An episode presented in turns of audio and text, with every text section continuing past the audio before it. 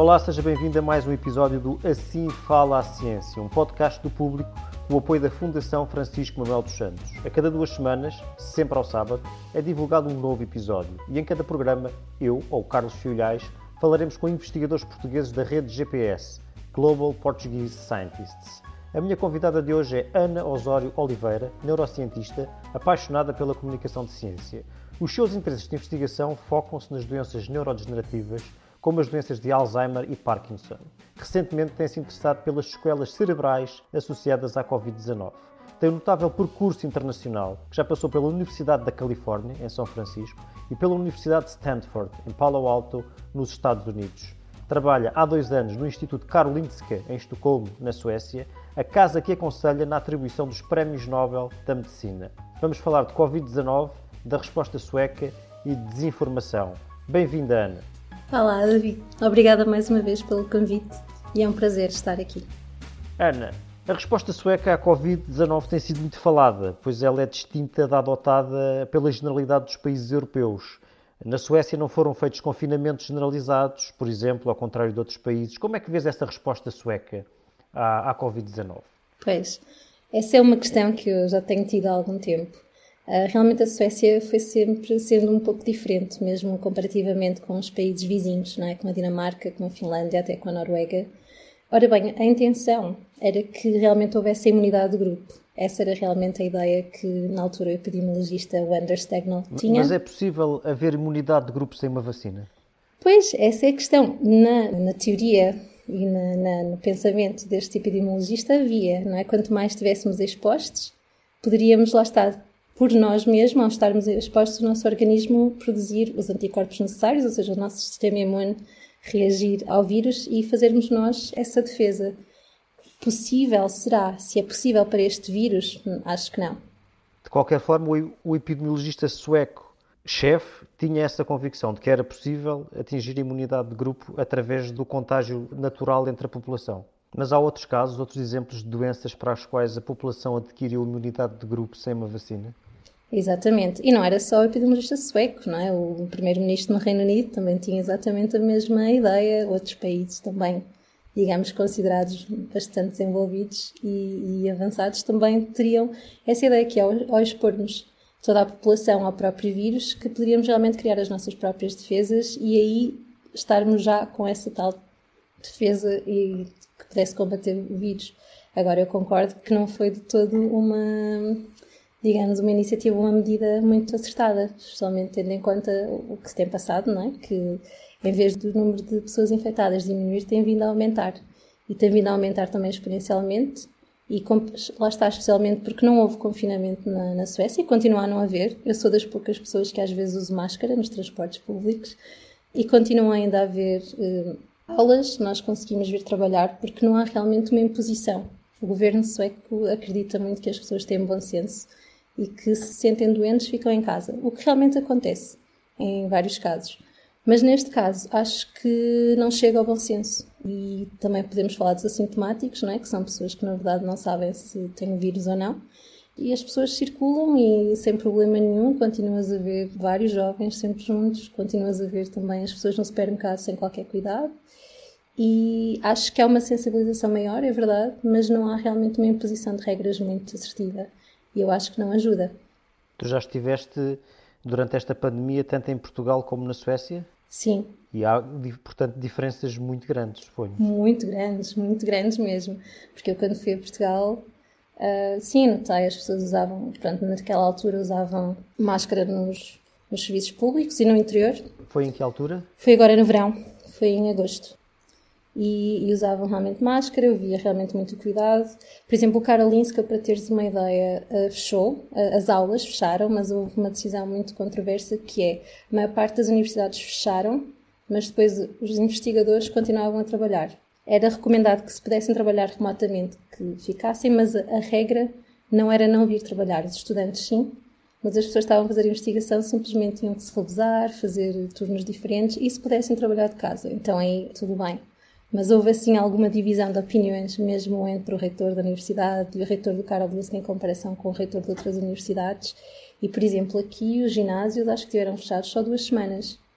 e as escolas primárias e escolas secundárias estiveram sempre abertas, os bares e restaurantes quase sempre todos abertos. Alguns tinham a obrigatoriedade de ter uma distância de segurança, que era um metro, mas depois começou a ser um metro e meio, depois voltou a diminuir, ou seja, foi sendo adaptado à medida que os números eram conhecidos. Mas uma das questões que eu comparava muito é que na Suécia havia, pelo menos numa fase inicial, havia um número de testes muito menor do que em Portugal. E eu acho que nós, nós, os suecos, ao dizer que os números eram menores, era um pouquinho confuso, porque, quer dizer, eram menores porque também eram testadas menos pessoas, não é? E então ao ter essa realidade, ao ter essa noção, não era bem verdade nesse sentido. E pronto, agora o que eu também acho é que, tendo em conta que há aspectos culturais da sociedade sueca que, digamos, que são mais fáceis de lidar com o vírus, ou seja, as pessoas trabalham realmente remotamente, é muito comum trabalhar remotamente aqui na Suécia. Geralmente, quando se está doente, mesmo que seja uma constipação, uma simples gripe, as pessoas não vão trabalhar e os chefes, na verdade, estão ok com isso e os colegas também agradecem, porque devido às crianças e devido. Pronto, há esse cuidado. E depois também acho que é dos países que têm mais pessoas a viver sozinhas per capita. E também, para não falar que eles culturalmente e socialmente também não são assim as pessoas mais afetivas e mais afetuosas do mundo. Por isso também ajuda que não haja tantos abraços e tantos beijinhos e tanta proximidade. O famoso epidemiologista-chefe que nós já falámos, Anders Tegnell, eh, reconheceu recentemente que as coisas não correram como se esperava, depois de defender com unhas e dentes esta sua estratégia durante muitos meses. Esta alteração de posição do Anders Tegnell surpreendeu-te? Essa é a questão. É que ele assumiu, mas não assumiu. Não me surpreendeu porque eu acho que ele não deu, de certa forma, a mão à palmatória. Ou seja, ele continua a dizer que a Suécia teve uma segunda vaga diferente da segunda vaga que está a acontecer no resto da Europa. E eu ainda estava a ler hoje de manhã, por acaso, que acho interessante ele dizer que não esteve bem, mas ao mesmo tempo dizer que teve motivos para acreditar que estaria na direção certa. E então uma das questões que ele disse é que realmente a Suécia tentou não fazer o confinamento muito restritivo e, e permitiu que a economia continuasse, mas depois acho que não estavam à espera que os hospitais voltassem a ficar com o número de infectados e com o número de pessoas a precisar de cuidados novamente. E acho que essa foi também a medida que ele não foi talvez o resultado que ele não estava à espera foi que as, está que os hospitais voltassem a ter uma afluência de pessoas infectadas tão grande e acho que se deveu também ao facto de não ter havido aquelas medidas de uso de máscara obrigatória no sistema público, nos transportes. Acho que também houve um descuido ao programar o ano letivo deste ano e do próximo. Ou seja, após o verão quase que abriu tudo normalmente. As aulas voltaram a começar, os ginásios reabriram, tudo estava como se nada tivesse acontecido há uns meses atrás. E acho que, sim, acho que isso acabou por não correr como eles estavam à espera e realmente mostrou-se ter sido uma medida errada. Mas eu não acho que ele tenha dado aquele. Pronto, ele reconhece de facto que não estava à espera destes resultados, mas não acho que tenha dito que tenha sido uma medida errada da parte dele. Com o desconfinamento em Portugal e com as novas medidas adotadas agora para a segunda vaga, que são substancialmente diferentes em Portugal das adotadas para a primeira, não havendo um confinamento geral, nós estamos a adotar uma solução mais à sueca? Neste momento, não, eu acho que não, de todo. Acho que está muito divergente, porque especialmente aos fins de semana, quando uhum. não se pode sair entre a uma da tarde até às seis da manhã do dia seguinte, da Suécia nada disso se passa. Podes sair quando bem quiseres, não há limites. Vai haver limites agora a partir do dia 18 de novembro, e pelo menos durante um mês, eh, os cinemas que são, lá está, espaços que permitem mais de 500 pessoas vão ter que fechar. E dizem que em convívios, que vão limitar o número a 8 pessoas, eh, ou seja, em convívios familiares, em convívios entre amigos.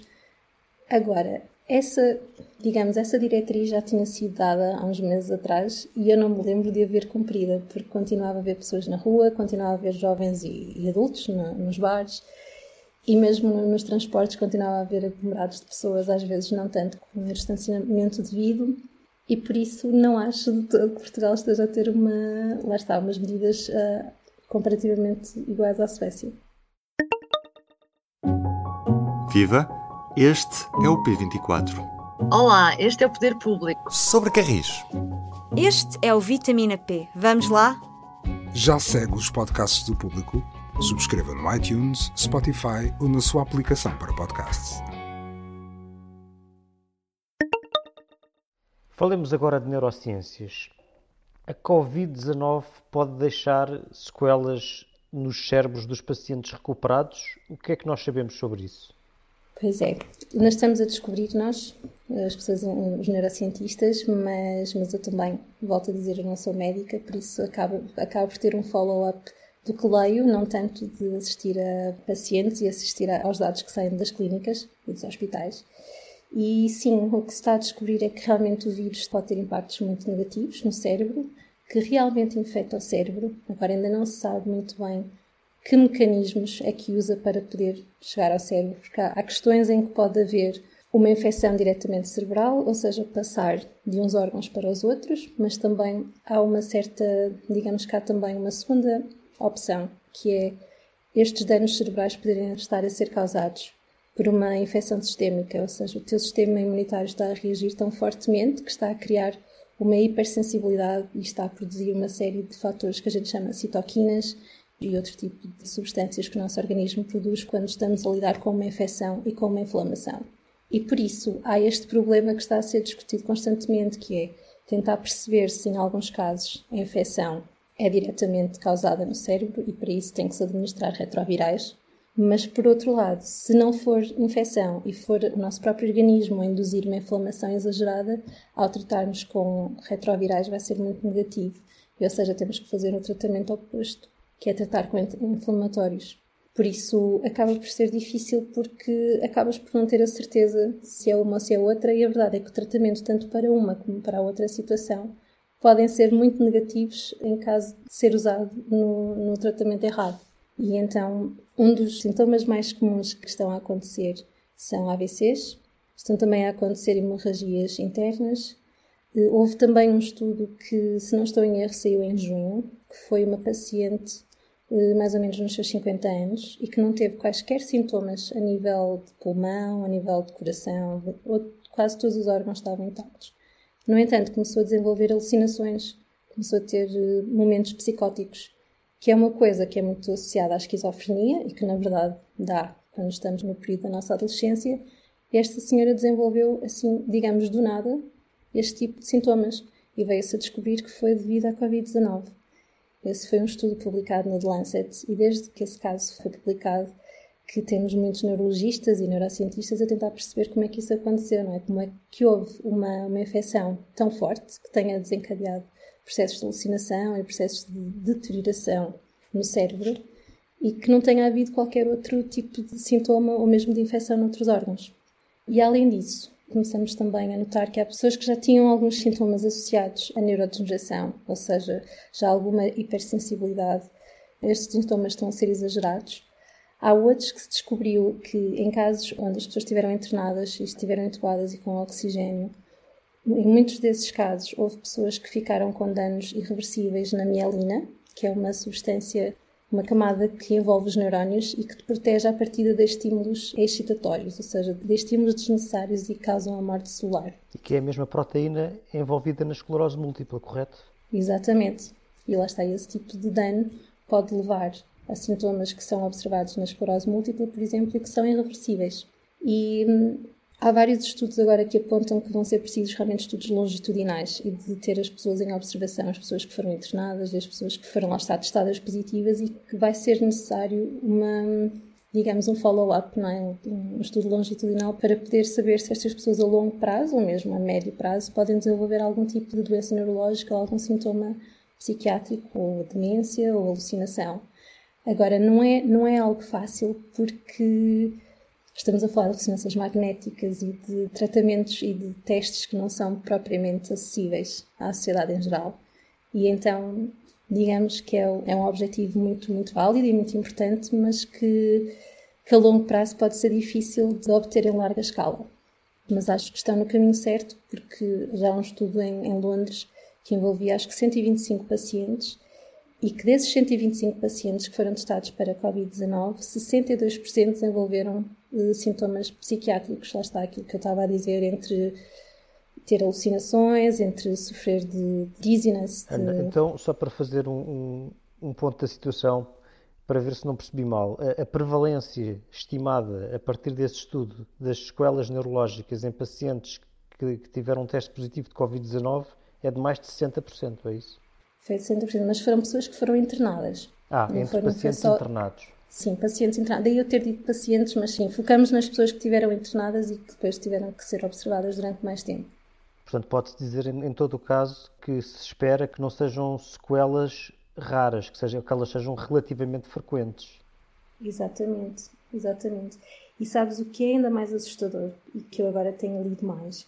É que dizem que, pelo menos há um estudo agora que está a ser feito no Brasil, que lá está é um estudo epidemiológico, e em que uma das investigadoras que está responsável diz que o SARS-CoV-2 pode ter uma, uma, uma prevalência de 0,04% em todas as pessoas que já foram infectadas com Covid-19.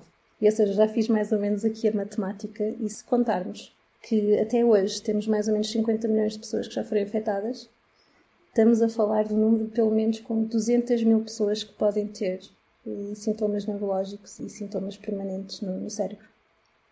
O que é muita gente. E isto para não falar das pessoas assintomáticas, que não sabemos e que acaba por não ser fácil uma recolha de material, não é? De, tanto de cérebro, de biópsias, de, de, pessoas que não têm sintomas e que nem sequer foram testadas, ou que não sabem.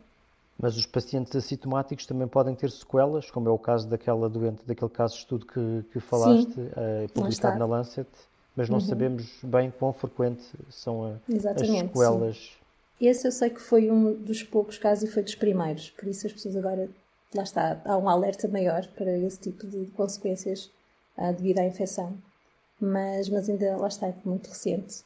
E há mais estudos a serem publicados agora no Japão, Estados Unidos, Reino Unido. Há vários países que agora estão realmente muito interessados em poder fazer o follow-up e a tentar fazer um biobanco de, lá está, de pessoas que foram realmente testadas positivas, que foram internadas e que depois tiveram sintomas neurológicos e por isso estão a tentar recolher o fluido cerebroespinal, estão a tentar recolher algum tipo de biomarcadores, sangue e tentar, lá está, detectar o mais precocemente possível, porque esse é o maior dos receios, é que a nível cerebral, uma vez afetando e uma vez danificando as células, não há tratamento que possa reverter, porque são células que já não se dividem, são células que já não temos a capacidade de gerar de novo.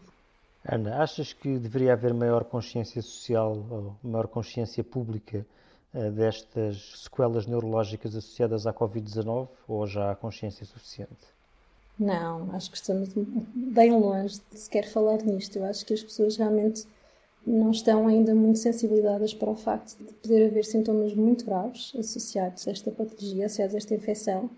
E acho que temos que falar mais neles, porque eu acho que uma das coisas que podem dizer em erro é que às vezes fala-se de um caso, não é? Este caso que eu dei da, desta senhora com 50 anos, que foi bastante inesperado e que acho que ninguém estava à espera, mas acho que pelo facto de ter sido uma pessoa, assim, digamos, numa altura que isto acho que foi em junho, julho, numa altura em que já havia tantos infectados, acho que as pessoas acabam por desvalorizar, porque acaba por ser uma pessoa em muitas, mas a verdade é que não se sabe quantas mais poderão ser. E acho que tem que haver uma, uma preocupação maior e uma sensibilização maior, porque nós realmente não sabemos o que nos espera. E até pessoas que não tiveram sintomas e recuperaram bem, se calhar daqui a um ano ou dois poderão não dizer isso. E acho que realmente temos que estar mais, mais, mais alerta e realmente tentarmos fazer o melhor para prevenir a infecção e para não alastrar ainda mais. Por estes dias vai ocorrer a semana da atribuição dos prémios Nobel. Eh, como é que é viver a, Semana Nobel de perto? Há muitas diferenças este ano? Vai, vai haver muitas. A primeira pergunta é, muito interessante. Eu, quando me mudei para a Suécia, achei esta semana muito gira. Foi há dois anos, na verdade, foi há dois anos que mudei para cá. E as pessoas interessam-se muito, havia filas enormes na altura. Eu estava interessada, como é óbvio, no Prémio Nobel da minha área, que era Fisiologia ou Medicina, e lembro-me de ver filas e filas de pessoas. E eu que trabalhava mesmo em frente, eu estou-te a falar exatamente em frente ao, ao edifício onde ocorre um, a palestra oficial. Fiquei mesmo admirada e fiquei muito surpreendida, porque foi um sábado, e fiquei agradavelmente surpreendida pelo interesse das pessoas em geral da sociedade em estar presentes na, na, apresentação, que acaba por ser ainda uma apresentação técnica e, e, bastante científica, mas que acho que atrai muita gente. E sim, infelizmente este ano não, não vai poder ser possível, porque se eu não estou em erro, a sala onde acontece essa palestra acho que pode levar mil, entre 1000 a 1500 pessoas, e como é óbvio, esse tipo de conjunto de pessoas não é permitido nesta fase. Mesmo o que faz também todo sentido. Mesmo na Suécia, exatamente. Podes ir ao ginásio, podes ir aos bares, mas agora a conferência do Nobel, não.